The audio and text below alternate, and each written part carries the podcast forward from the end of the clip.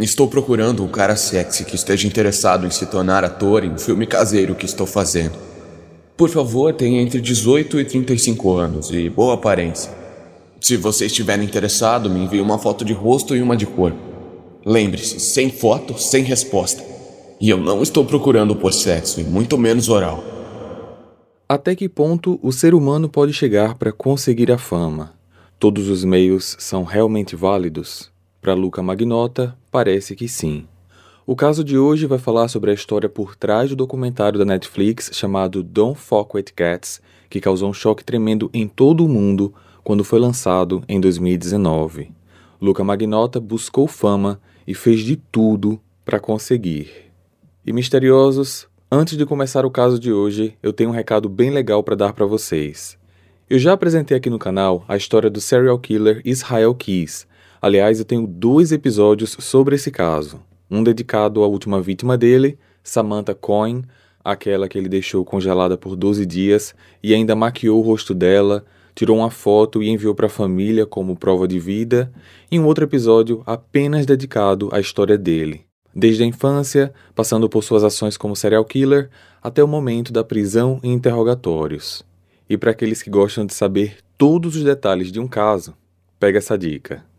A Dark Side Books acaba de lançar um livro repleto de honestidade e precisão sobre esse caso. Predador Americano foi escrito pela Maureen Callahan, que montou o perfil de Israel Keys como um assassino metódico e autoritário que agiu por mais de uma década sem levantar suspeitas. Israel invadia propriedades, sequestrava suas vítimas em plena luz do dia, torturava, matava e se livrava dos corpos em poucas horas. Após tudo isso, ele voltava para sua vida pacata como trabalhador da construção civil, marido e pai dedicado. Ao longo de 14 anos, ele viajava de uma cidade para outra por avião, depois alugava carros, dirigia milhares de quilômetros e pegava seus kits já pré-montados para cometer os crimes. Esses kits eram, por exemplo, baldes escondidos em alguns pontos estratégicos em diversos locais do país, e dentro poderia ter armas de fogo, fitas, lacres, sacos de lixo e até produtos de limpeza. A autora Maureen mergulhou em inúmeras entrevistas, relatórios e até arquivos confidenciais para montar esse caso o mais detalhado possível, apresentando ainda os esforços das autoridades para capturá-lo diante das fragilidades da lei. Predador Americano conduz o leitor por uma investigação minuciosa, revelando detalhes estarrecedores de uma caçada frenética por justiça, numa narrativa envolvente e repleta de reviravoltas. Mesmo para quem já conhece essa história, eu recomendo muito que adquira o livro. Queria eu ter acesso a ele antes de lançar o caso aqui no canal, porque os detalhes que tem aqui dentro é de deixar qualquer um de queixo caído. Um livro tão detalhado sobre esse caso só poderia chegar aos leitores do Brasil pela marca Crime Scene, que se dedica ao estudo profundo e científico de crimes reais. A edição exclusiva do Predador Americano está disponível na loja oficial Darkside, com materiais bem legais, como luvas de proteção e card exclusivo. Compras acima de 199 reais têm frete grátis e pagando no Pix à vista, você tem 5% de desconto. O link está aqui na descrição. Darkside, muito obrigado por confiar no Arquivo Mistério como um dos canais de True Crime para participar dessa campanha de lançamento. E misteriosos, corre lá no site e adquiram já o seu. Recados dados, vamos então ao caso de hoje.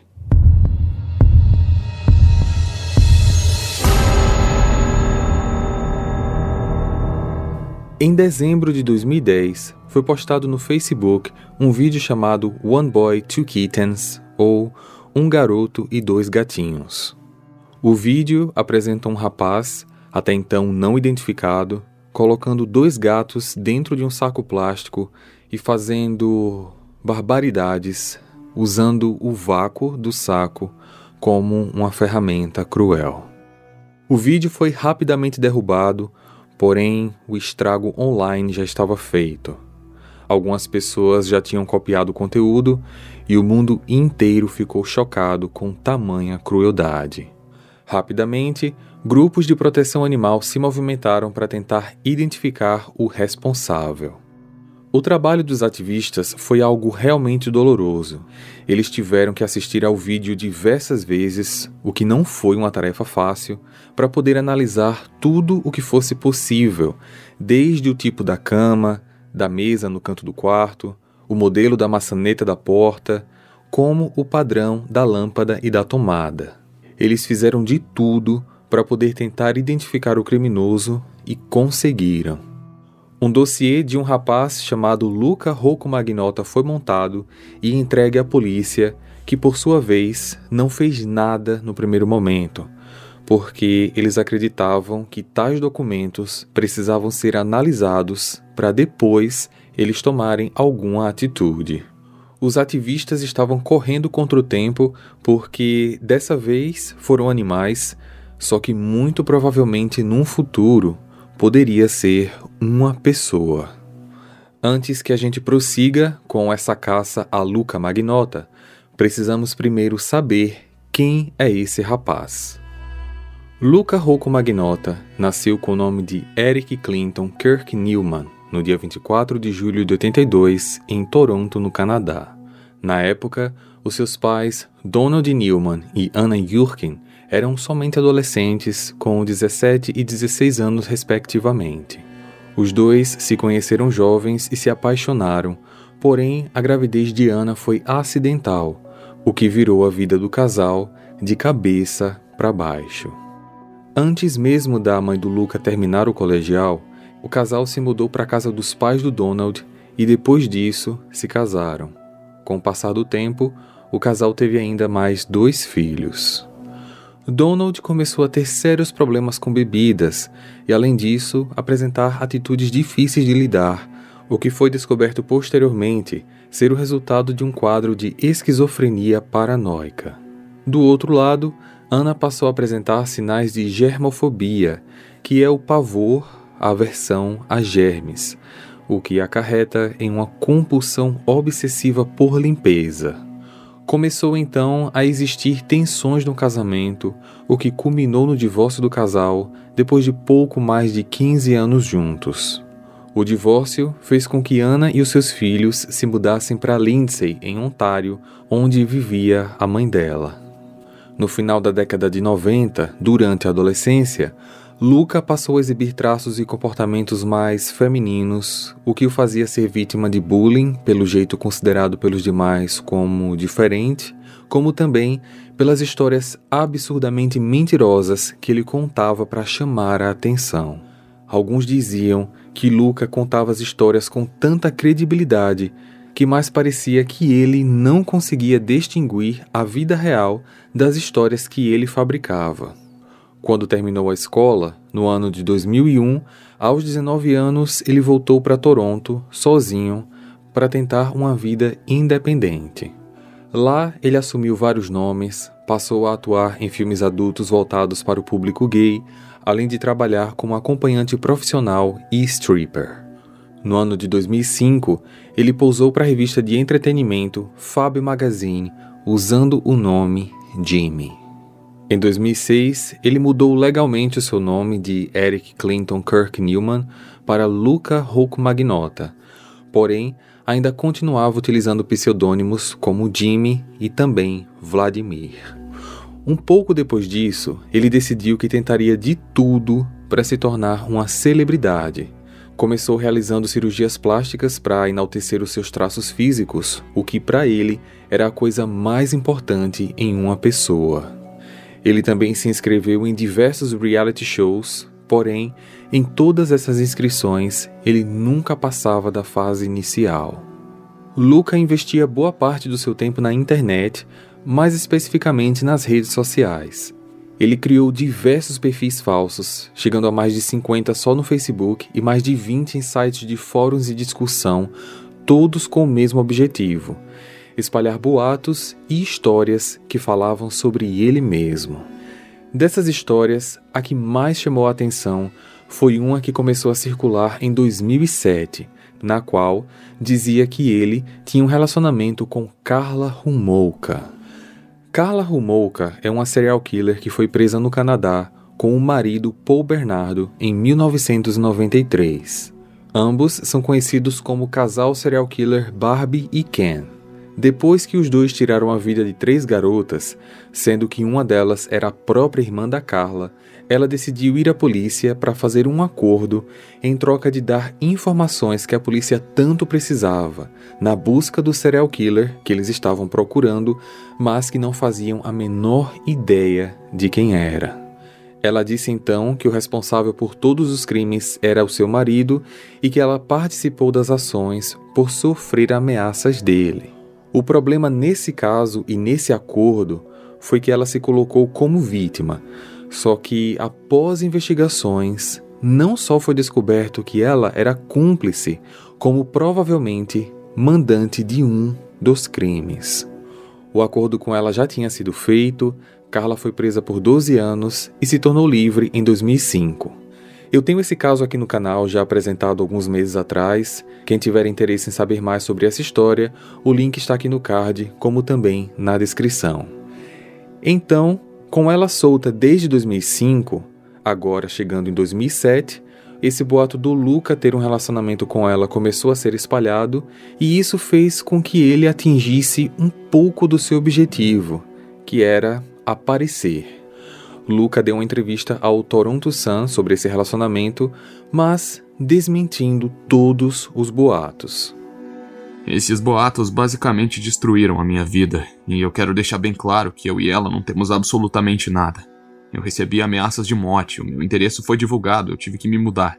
Eu tô quase surtando, a minha reputação tá indo por água abaixo. Quem estiver fazendo isso, por favor, pare. Hoje a gente sabe que os boatos foram inventados por ele mesmo, usando várias das suas contas falsas.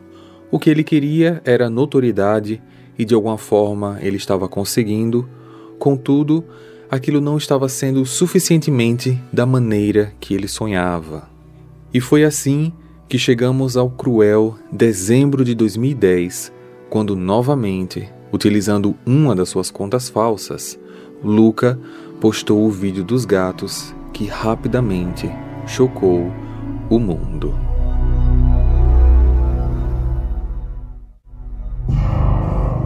No dia 21 de dezembro de 2010, utilizando um perfil chamado You Only Wish 500 ou Você Apenas Deseja 500, Luca postou no Facebook o vídeo onde ele põe os bichinhos dentro de um saco e usa um aspirador de pó para criar um vácuo. Por conta desse vídeo, foi criado no Facebook um grupo chamado Find the Kitten Vacuumer for Great Justice, ou em português, algo do tipo como Encontrem o aspirador de gatinhos pela verdadeira justiça. Esse grupo foi feito nos Estados Unidos e inicialmente contava com pouco mais de 100 pessoas os integrantes começaram a tentar encontrar o responsável, que era xingado de todas as formas possíveis nos comentários. Como falei anteriormente, as pessoas desse grupo fizeram de tudo para tentar identificar o criminoso. Essa pessoa, até então desconhecida, poderia estar em qualquer lugar do mundo. Eles analisaram pistas soltas no vídeo, como o tipo da cama, da mesa no canto do quarto, da maçaneta da porta, o tipo da lâmpada, da tomada, a linguagem da conversa ao fundo, que na verdade era uma gravação de um programa de TV. Eram muitas coisas e tudo foi observado.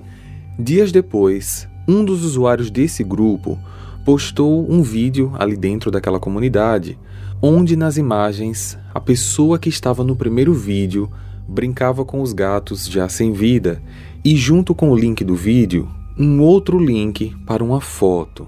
Essa foto era a imagem do Luca segurando um gato, mas o rosto do Luca estava borrado. Ou seja, o responsável pelo vídeo dos gatos, que eles ainda não sabiam quem era, estava no grupo. Nesse segundo vídeo, foi possível perceber mais detalhes como um maço de cigarros. Por conta das diferentes leis de cada país, cada jurisdição tem uma lei própria para liberar a comercialização de cigarros, e por isso os rótulos das caixas são sempre diferentes. Então, era fundamental identificar qual cigarro era aquele. eles também viram um aspirador de pó amarelo que foi identificado como Kinmore Canister, modelo 7212608-2. E o detalhe era que aquele modelo era vendido apenas na América do Norte, ou seja, México, Estados Unidos e Canadá. Um outro grupo de ativistas pelo direito e proteção dos animais, conhecido como Rescue Inc., acabou recebendo um dos vídeos através de um dos participantes do grupo, e os integrantes do Rescue Inc. ficaram indignados. Eles também se movimentaram para achar o responsável, chegando até a oferecer uma recompensa de 5 mil dólares por informações válidas. E com isso, o grupo explodiu. Em apenas algumas semanas, de pouco mais de 100 pessoas, ele foi para mais de 15 mil. Daí em diante foi uma série de novos vídeos cruéis, sempre postado por perfis diferentes de alguns integrantes do grupo, mas todos sabiam que as postagens eram feitas pela mesma pessoa, o criminoso. Um vídeo era de um filhotinho sendo queimado dentro de uma gaiola, num outro, um gatinho amarrado com fita adesiva num cabo de vassoura, e o vídeo se chamava hora do banho. No outro, tinha um outro gatinho ao lado de uma cobra faminta. Enfim, eram vídeos muito duros de serem assistidos. Toda a busca online pelo responsável aconteceu no decorrer dos anos de 2011 e 2012, e ela é contada detalhadamente na série da Netflix chamada Don't Fuck with Cats. Eles contam tudo, detalhe por detalhe. Eu recomendo muito que vocês assistam a série para verem que incrível o que essas pessoas conseguiram achar e como conseguiram. Aliás, foram essas mesmas pessoas que descobriram quem era Luca Magnota e que várias das fotos que ele postava em suas redes sociais e em dezenas de grupos de fãs falsos, criados por ele mesmo, eram montagens. Luca tinha fotos em situações de viagens e luxo, sendo que na verdade eram apenas o seu rosto sobreposto em fotos de pessoas comuns da internet, incluindo também fotos sensuais que ele postava como sendo suas. Só que o fato que mais deu certeza a esse grupo foi uma foto do Luca usando um casaco azul do mesmo modelo que ele estava usando nos vídeos. E eles descobriram também que diversas fotos originais do Luca foram tiradas em Toronto. Um dossiê dele foi montado e entregue para a polícia do Canadá, que por sua vez não fez nada por acreditarem que tais documentos precisavam ser analisados. Por conta da grande quantidade de pessoas que já estava no grupo e da demora da polícia em dar um retorno para eles, os integrantes começaram a divulgar para a mídia o nome Luca Magnota, associado como suspeito pelas barbaridades contra os animais. O nome dele estava em diversos sites e jornais, e como não existia uma certeza de que Luca era mesmo o responsável, aquelas pessoas estavam fazendo associações, Luca se achou no direito de, em 2011, procurar um advogado. O advogado Romeu Salta recebeu Luca em seu escritório após uma ligação insistente dizendo que precisava falar com ele urgente por ser um caso de vida ou morte e que tinha que ser ele por causa de indicações que ele tinha recebido. Romeu diz que até hoje não se esquece da primeira coisa que Luca falou assim que o encontrou pessoalmente. Nossa, você parece o Michael Douglas. Após se apresentarem melhor, Luca explicou toda a situação. Estou me acusando de matar um gato, só que eu não matei. Não, quer dizer, eu matei, mas não foi porque eu quis. Eu fui forçado a fazer isso. Eu sou um garoto de programa e um dos meus clientes se chama Emanuel Lopes, mas eu chamo ele só de Manny. Ele está obcecado por mim. Ele me persegue, me ameaça e me obriga a fazer coisas horríveis. Eu não posso ir para a polícia porque ele sabe tudo sobre a minha vida e se ele souber que eu estou colocando a polícia atrás dele, ele pode fazer algo pior comigo ou com a minha família. Depois de ir embora e ainda no mesmo dia, Luca enviou um e-mail para o Romeu com uma lista de coisas absurdas que o Manny já tinha feito contra ele e o obrigado a fazer. Ele disse que Manny tinha o torturado com fios elétricos, o perfurado com lápis, o obrigado a comer minhocas, a ter relações com animais. Era situações daí para pior. Depois desse e-mail, Luca nunca mais entrou em contato. O estranho daquele encontro era que Luca não queria ir para a polícia para fazer aquilo parar, mas estava procurando um advogado para se defender das acusações da internet. O objetivo daquele encontro não estava claro para o Romeu, mas guardem essa informação sobre a visita do Luca especificamente a esse advogado, Romeu Salta, e o nome que Luca forneceu, Manny, porque daqui a pouco vocês irão perceber como tudo isso eram pistas, intencionais ou não, deixadas pelo próprio Luca. Aguardem que vocês já vão entender.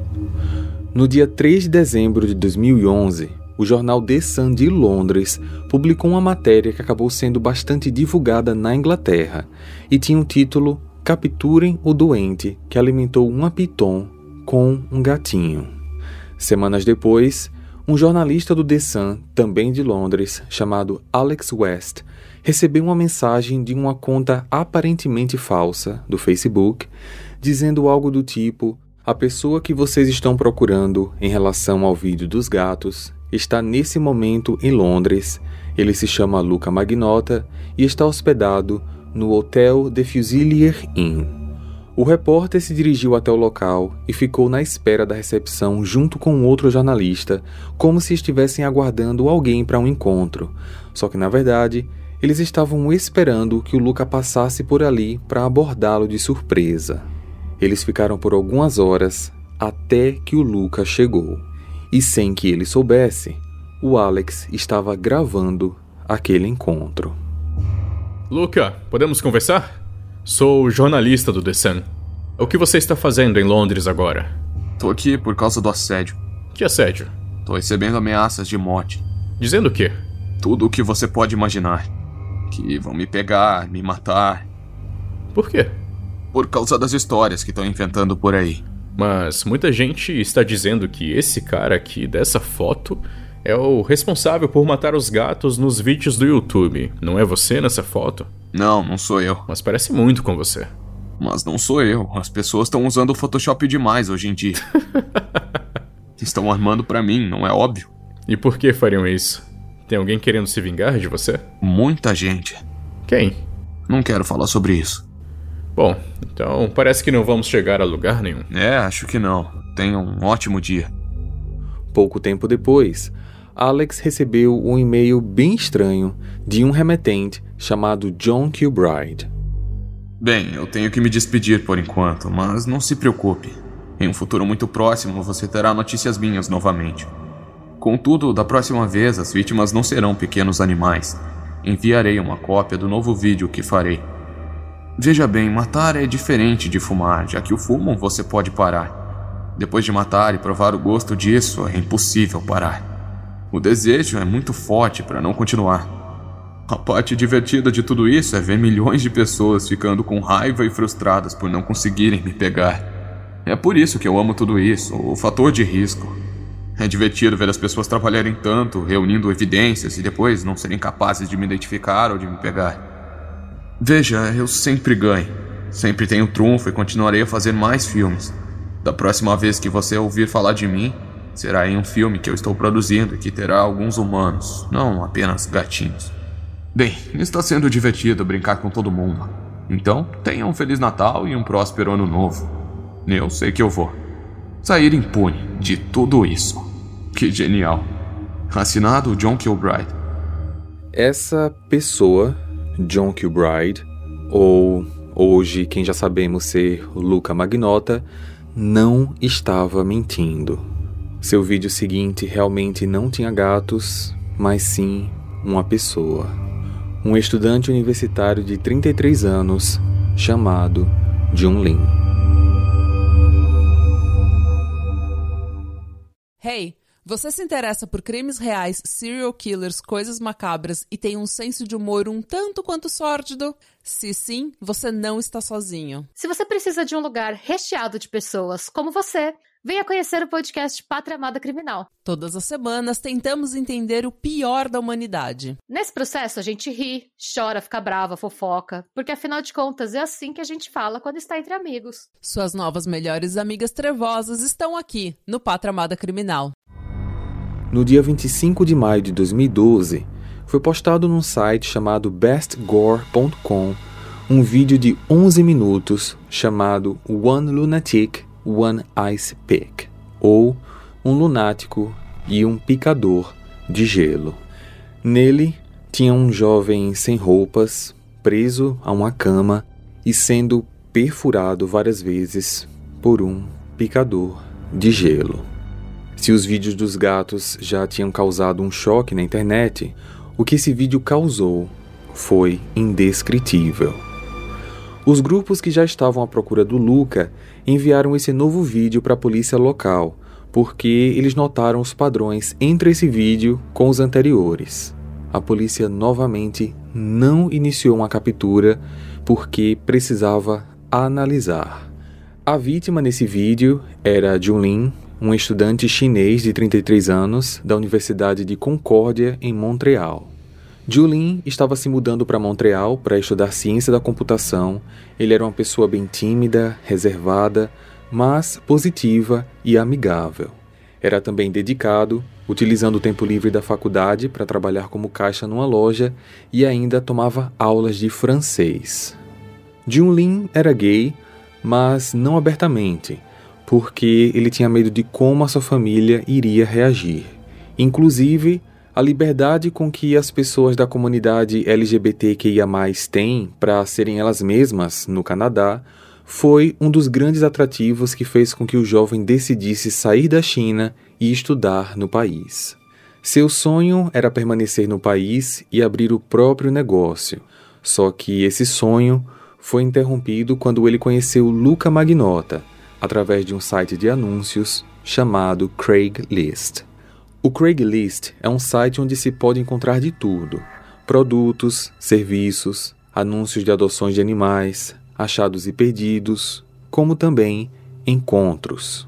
No dia 24 de maio, às 9h39 da manhã, um anúncio para um filme foi postado nesse site. Estou procurando um cara sexy que esteja interessado em se tornar ator em um filme caseiro que estou fazendo. Por favor, tenha entre 18 e 35 anos e boa aparência. Estou fazendo um filme para mim, por diversão, então não vou pagar nada a você. Se você estiver interessado, me envie uma foto de rosto e uma de cor. Lembre-se, sem foto, sem resposta. E eu não estou procurando por sexo, e muito menos oral. Junlin aceitou esse convite e depois disso nunca mais foi visto. Quatro dias depois, no dia 28 de maio, o zelador de um condomínio em Montreal, chamado Mike Nadeau, viu uma mala com cadeado no lixo externo do prédio e, ao chegar mais perto, ele sentiu um cheiro podre muito forte, lhe dando a certeza que ali dentro tinha algum animal morto. Ele decidiu então abrir a mala e no meio de diversas moscas e larvas, Mike viu um torso completamente perfurado. Ele imediatamente ligou para as autoridades. No local em que a mala foi encontrada, existiam 33 sacos de lixo e a polícia decidiu abrir um por um na esperança de encontrar alguma pista. No meio de tudo aquilo, eles acharam diversas coisas mas algumas dessas seriam fundamentais nessa investigação. Um edredom manchado, uma garrafa de vinho, uma chave de fenda preta que estava pintada de cinza ou prata para parecer um quebrador de gelo, uma faca também manchada, uma serra elétrica, dois braços sem as mãos, duas pernas sem os pés, papéis cortados que eram faturas domésticas em uma cópia de uma carteira de habilitação de Ontário em nome de Luca Magnota. As faturas também estavam no nome dele e tinham um endereço, e esse endereço era de um apartamento do próprio prédio onde todo aquele material foi encontrado. O primeiro pensamento da polícia foi: a vítima se chama Luca Magnota. Mas será que seria essa a intenção dele? Fazer a polícia pensar que ele foi morto por odiadores para que assim ele pudesse começar uma vida nova com uma nova identidade? Ou ele queria deixar claro que o autor daquilo tudo era Luca Magnota? Analisando as imagens das câmeras do prédio, a polícia encontrou diversas coisas e eu peço que vocês prestem bastante atenção em todos os detalhes que serão narrados agora. No dia 24 de maio de 2012, às 22h16, Luca e Junlin são vistos entrando no prédio. Luca com uma camisa branca e Junlin com uma camisa amarela. Às 2 e 6 da manhã, já do dia 25, Luca é visto saindo do prédio usando a camisa amarela do Junlin. Ele fica fora por 7 minutos, retornando às 2 e 13 carregando uma sacola branca. E nesse retorno, algo incômodo é percebido. Luca para em frente ao espelho do hall de entrada e fica se olhando, ajeitando o cabelo, olhando seu corpo, até se achar perfeito e sair. Depois disso, ele aparece várias vezes na área de lixo do prédio, sempre trazendo materiais para jogar fora. A primeira aparição foi às 2h47, quando ele leva algumas peças de roupas. Depois, às 2h52, quando ele leva um balde de lixo, e dentro desse balde tinha diversos materiais como plásticos e papéis. E depois, às 4 e 2 da manhã, com mais lixo num pequeno balde e com uma caixa de pizza extra que ele acaba colocando num coletor reciclável. Às 6 e 7, um funcionário do prédio aparece para fazer a limpeza do local e retira o lixo, levando tudo para fora. Às 7h43, Luca é visto saindo do prédio e retornando às 8h48 com uma mala de viagem enorme. Às 13h09, Luca retorna para jogar mais lixo fora, que são duas pinturas em um quadro, e o estranho nesse momento é que ele está usando luvas de plástico. Novamente às 17h12, com diversas roupas, como calças e jaquetas. Mais uma vez, às 21h53, com mais roupas, só que dessa vez o Luca está usando um boné, mas dava para ver que o seu cabelo estava mais curto praticamente raspado. Enquanto joga os materiais fora, ele chega a pegar um papel de dentro de um dos bolsos de uma jaqueta e checa o conteúdo. Não dá para saber se ele queria se certificar de que nada comprometedor estaria ali ou se ele queria ter certeza de que algo importante estaria ali. Após se certificar, ele empurra tudo no túnel e vai embora. Na madrugada do dia 26, às 5h47 da manhã, ele é visto novamente jogando mais coisas no lixo. Um dos itens parece ser um aparelho de DVD e dessa vez ele estava usando uma camisa preta do Mickey. Às 16h46, ele é visto entrando no prédio com a mesma camisa, só que seu cabelo estava novamente grande, como na noite em que ele foi visto com Julin. Ou seja, aquele cabelo era uma peruca. Às 17h14, ele é visto saindo do prédio com uma mala e entrando em um táxi. Depois disso, Luca não é visto em mais nenhuma imagem do prédio.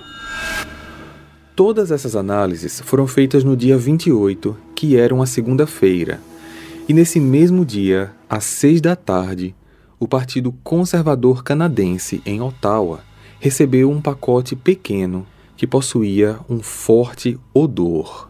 Quando eles abriram, viram que dentro tinha um pé esquerdo.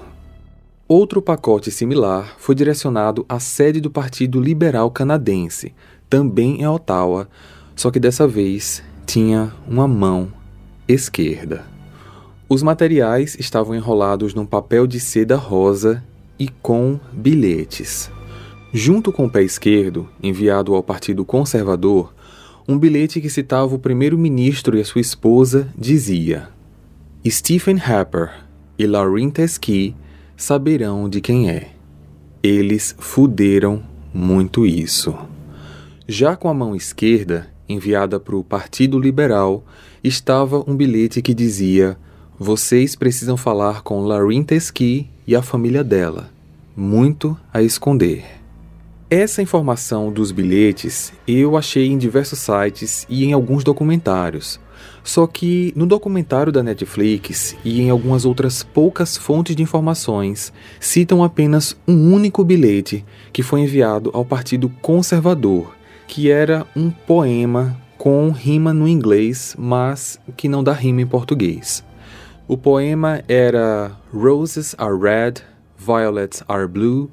The police will need dental records to identify you, bitch que em português significa rosas são vermelhas, violetas são azuis, a polícia precisará dos registros dentários para te identificar, vadia.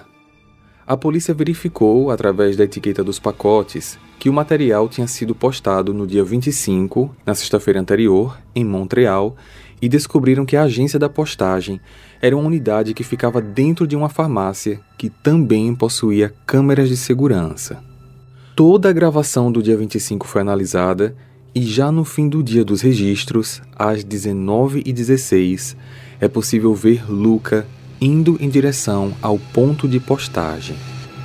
Isso explica porque o material foi postado na sexta, sem que ninguém percebesse o conteúdo através do cheiro, já que o material naquele dia ainda não possuía nenhum odor, e o motivo pelo qual só chegou na segunda, pois, como foi postado na sexta, depois das sete da noite, a coleta do dia já tinha passado.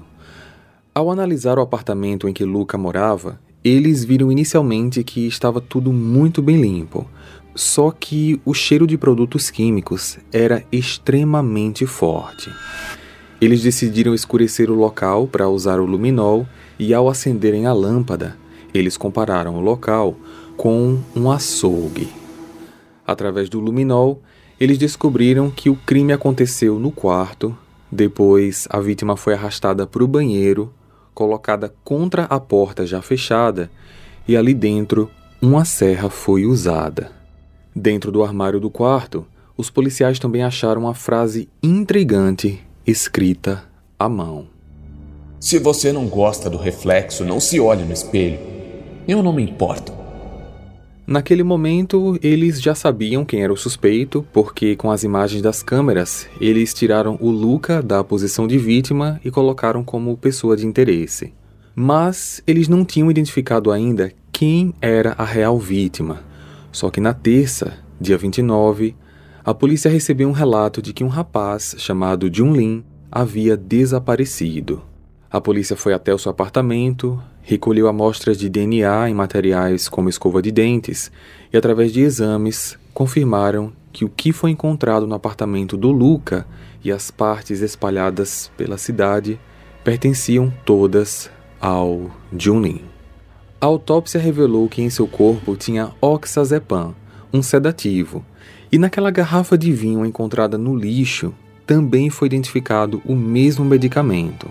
É esperado pelo legista que Julin estivesse desacordado e ao menos não tenha sentido nada durante os atos. Como eu falei anteriormente, as últimas imagens do Luca foram capturadas às 17h14, com ele segurando uma mala e entrando em um táxi. A polícia então tinha certeza que ele estava indo viajar, só que para onde? Eles entraram em contato com o aeroporto de Montreal para terem acesso às imagens registradas a partir das 17 horas e ver se talvez conseguiriam encontrá-lo. E na verdade, conseguiram. Luca estava indo para um outro país, na Europa, um mandado de prisão foi emitido e uma caça internacional estava apenas começando. No aeroporto, Luca Magnota foi visto em diversos lugares. Ele anda calmamente por todos os corredores, despacha a mala no check-in da companhia aérea, vai em direção à área de embarque, passa tranquilamente pela área de segurança e segue, por fim, para o seu portão. Analisando os horários e portão de embarque, foi percebido que Luca estava indo para Paris, e com isso, a polícia canadense entra em contato com a polícia francesa, fazendo assim com que Luca entrasse imediatamente na lista de procurados da Interpol.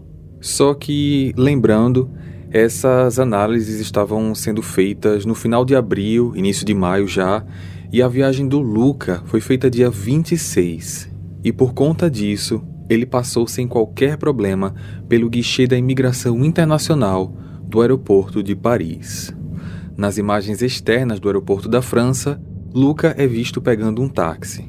Os policiais conseguiram identificar o motorista, que disse ter levado o passageiro até um hotel chamado Novo Hotel. Pelas imagens do novo hotel, Luca chegou dia 27 às 13h54. Sua reserva tinha sido feita para apenas uma noite só que misteriosamente, Luca não dormiu lá. No meio da noite, ele saiu com a mala e foi embora. Não pegou táxi, ele foi andando até um local onde as câmeras não conseguiam mais registrar. Depois disso, ele desapareceu. A polícia canadense estava em contato intenso com a polícia da França, e por conta disso, eles informaram que o cartão do Luca foi usado para saque num dos caixas da Place de Clichy naquela noite. Verificando as imagens, lá estava ele.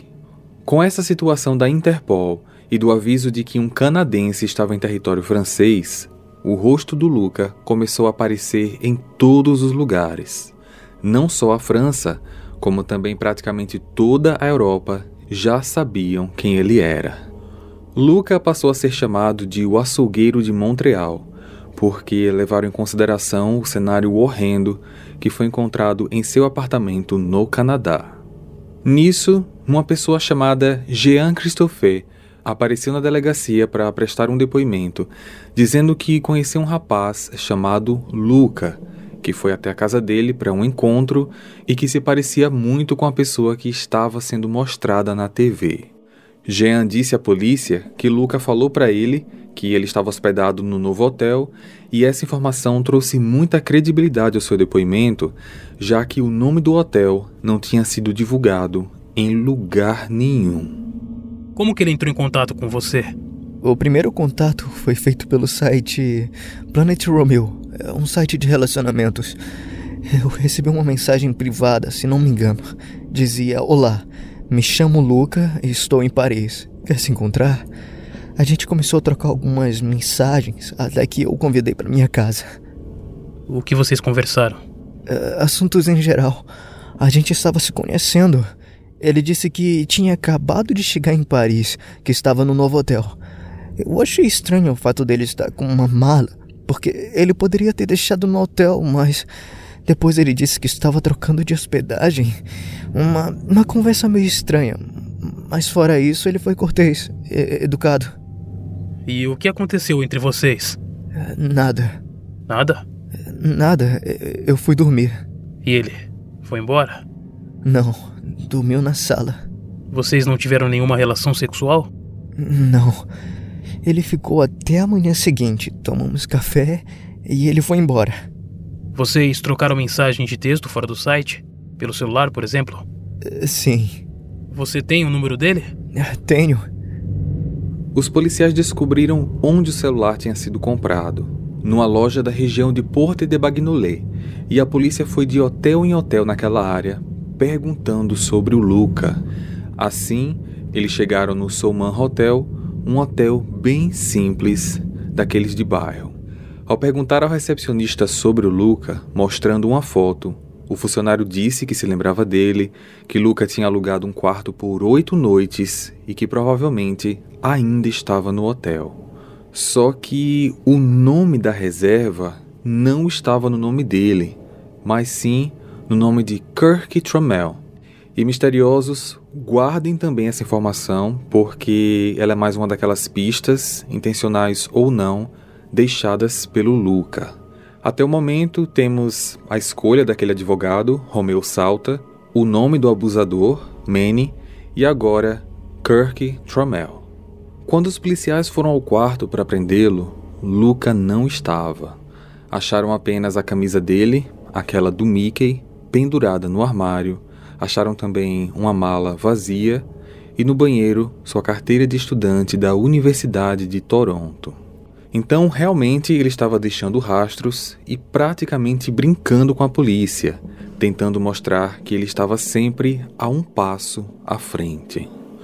No dia 4 de junho de 2012, isso já era cinco semanas depois da sua saída do Canadá, em Berlim, na Alemanha, o dono de uma lan house, chamado Kadir Anlaisley, estava lendo seu jornal como ele fazia todas as manhãs e novamente o rosto do Luca estava estampado lá, numa matéria da qual o assunto ele já sabia, procurado pela Interpol.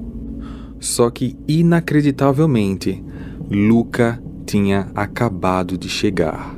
Ele pediu um computador por 10 minutos, Kadir agiu normalmente e liberou uma das máquinas. Minutos depois, Kadir fingiu que estava limpando os computadores ao lado e discretamente olhou para o computador que Luca estava usando. No momento, ele estava acessando o site da Interpol, olhando o seu próprio anúncio de procurado.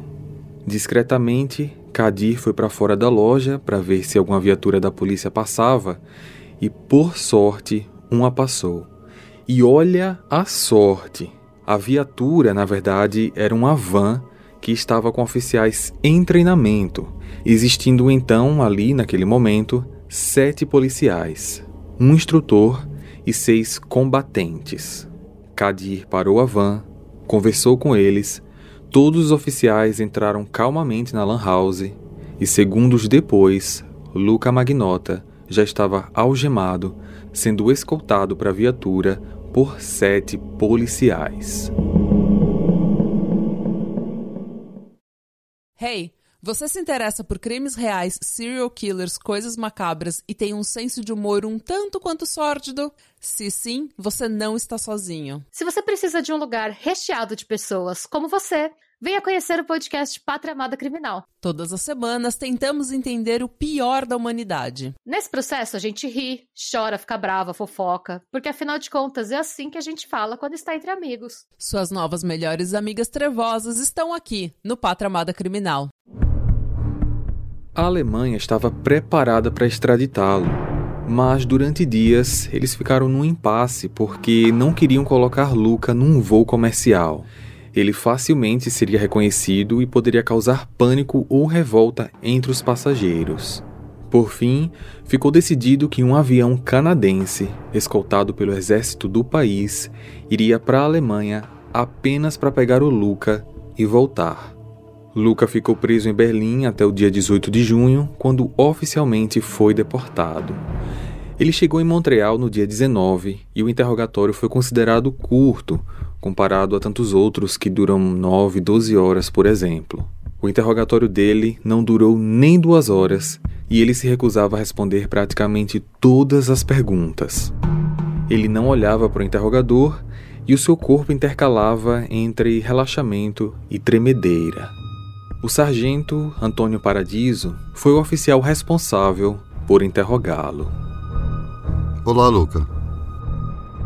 Dormiu bem ontem à noite? Olhe para mim. Se você não olhar para mim, vou achar que você não está prestando atenção. Está com vergonha de mim ou algo do tipo? Ok, Luca. Veja só. Eu não estou aqui para falar sobre o caso, certo? A razão pela qual você está aqui é porque algo deu errado e você foi. Eu só quero permanecer em silêncio em relação a qualquer pergunta que seja feita. Eu não quero falar nada. Sobre nada. Não quer falar porque você está com medo? Eu só quero ou... ficar em silêncio. Ok. Esse pode ser um dos dias mais importantes da sua vida, certo? Muita coisa aconteceu do final de maio até hoje. Não precisamos saber se você fez ou não fez. Preciso saber se eu posso pegar uma blusa, um cobertor. Eu tô com muito frio. Ok, vamos resolver isso. Minutos depois. Luca, eu sei que você está emotivo. Você chorou no avião, então parte de você é humano. Você não é uma máquina. Você não parece ser uma pessoa ruim. Entende o que eu estou dizendo? Na vida as coisas não acontecem como planejamos. A vida é cheia de decepções. Você tem um cigarro? Ok, você quer um cigarro? Sim, por favor. O investigador então dá um cigarro pro Luca. A gente não está aqui para descobrir se você matou ou não, Junlin. Não precisamos saber disso, é um fato. Temos provas. Esse não é o problema. O importante para a gente agora é a família dele. Olha a foto do Junlin. Dê uma olhada. A família dele precisa de uma explicação. Segura a foto dele. Eu não quero. O que você queria, você conseguiu, louca. Todos te conhecem agora. Seu nome está em todos os lugares. Mas tem que ter um motivo para tudo isso. E é só você que pode explicar. Luca, fale comigo. Você não está me respondendo porque está com medo? Está preocupado com alguma coisa? Qual o seu maior medo nesse momento? O que você está sentindo? Eu estou cansado. Ok, isso é compreensível. Me dê um minuto, por favor, eu já volto. O investigador sai da sala e deixa o Lucas sozinho por alguns minutos. Durante todo o tempo, ele repetiu várias vezes que precisava de ajuda, mas ele não gritava e nem suplicava. Ele falava isso com a voz calma e cansada. Alguém? Me escutam? Eu preciso de ajuda. Alguém pode me ajudar, por favor? Oi. Eu preciso de ajuda. Ajuda. Quando Luca teve acesso aos seus advogados, ele relatou que todos os crimes que ele cometeu, ele não tinha agido sozinho. Ele foi obrigado a fazer tudo aquilo a mando de um homem chamado Manny e deixou bem claro que ele tinha muito medo desse homem. Recapitulando, Manny era um dos clientes do Luca, que se chamava na verdade Emanuel Lopes. Manny ficou obcecado por ele, o perseguindo e o ameaçando caso não fizesse o que ele queria, e isso incluía favores sexuais, como também crimes. Em relação aos crimes, dessa vez Luca explicou mais. Ele disse que Manny estava vendendo o conteúdo fabricado na Deep Web e ganhando dinheiro em cima disso. Com relação ao Julin, ele disse que Manny comandou tudo, que ele estava do lado de fora numa SUV, assistindo, gravando, ligando para ele para dar as ordens do que fazer e ameaçando caso não fizesse. Depois que tudo acabou, o Manny pegou a gravação e divulgou. Manny teria ordenado ainda que Luca jogasse a vítima no lixo e enviasse os pacotes para os partidos canadenses. Mas seria esse Manny uma pessoa real ou mais um personagem no meio de tantas histórias que o Luca criou durante toda a sua vida? E é aqui que voltamos para todas aquelas informações que eu pedi para que vocês guardassem. Lucas sempre foi apaixonado por filmes, apaixonado mesmo, a ponto de acabar deixando rastros de alguns deles na sua vida. Por exemplo, suas contas falsas nas redes sociais davam likes em poucas coisas, sendo que a maioria dessas poucas coisas eram filmes. Um deles era Pegue-me Se For Capaz, com Tom Hanks e Leonardo DiCaprio, onde o personagem do Léo DiCaprio interpreta um homem que corre por todo o canto do país enquanto é procurado pelo FBI.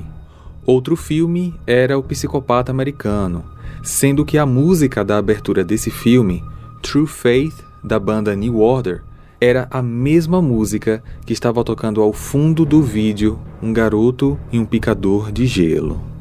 E o mais absurdo, o seu filme favorito, que ele declarava a todos que conhecia, era Instinto Selvagem, da Sharon Stone e Michael Douglas. Lembram que ele entrou em contato com o advogado Romeu Salta, informando que precisava falar com ele e que tinha que ser exatamente ele? Lembram também que ao chegar no escritório, a primeira coisa que o Luca falou foi: Nossa, você se parece com Michael Douglas? Calma, que as coincidências não acabam por aqui. A personagem da Sharon Stone se chama Catherine Tremel, sendo que o nome que ele usou em um dos hotéis na França foi Kirk Tremel. Na primeira cena desse filme, a personagem Catherine está na cama com o namorado e ela tira a vida dele. E ela usa o que para fazer isso? Um picador de gelo. No e-mail enviado ao repórter Alex West, do The Sun de Londres, tem uma frase que diz: Veja bem, matar é diferente de fumar, já que o fumo você pode parar. E essa frase, na verdade, é uma citação da fala dessa personagem no filme Instinto Selvagem. E por fim, nessa trama, Catherine tem um ex-namorado abusivo chamado Manuel Vasques, ou, como ela chamava, Manny. Tudo faz parecer que ele queria trazer à vida essa personagem.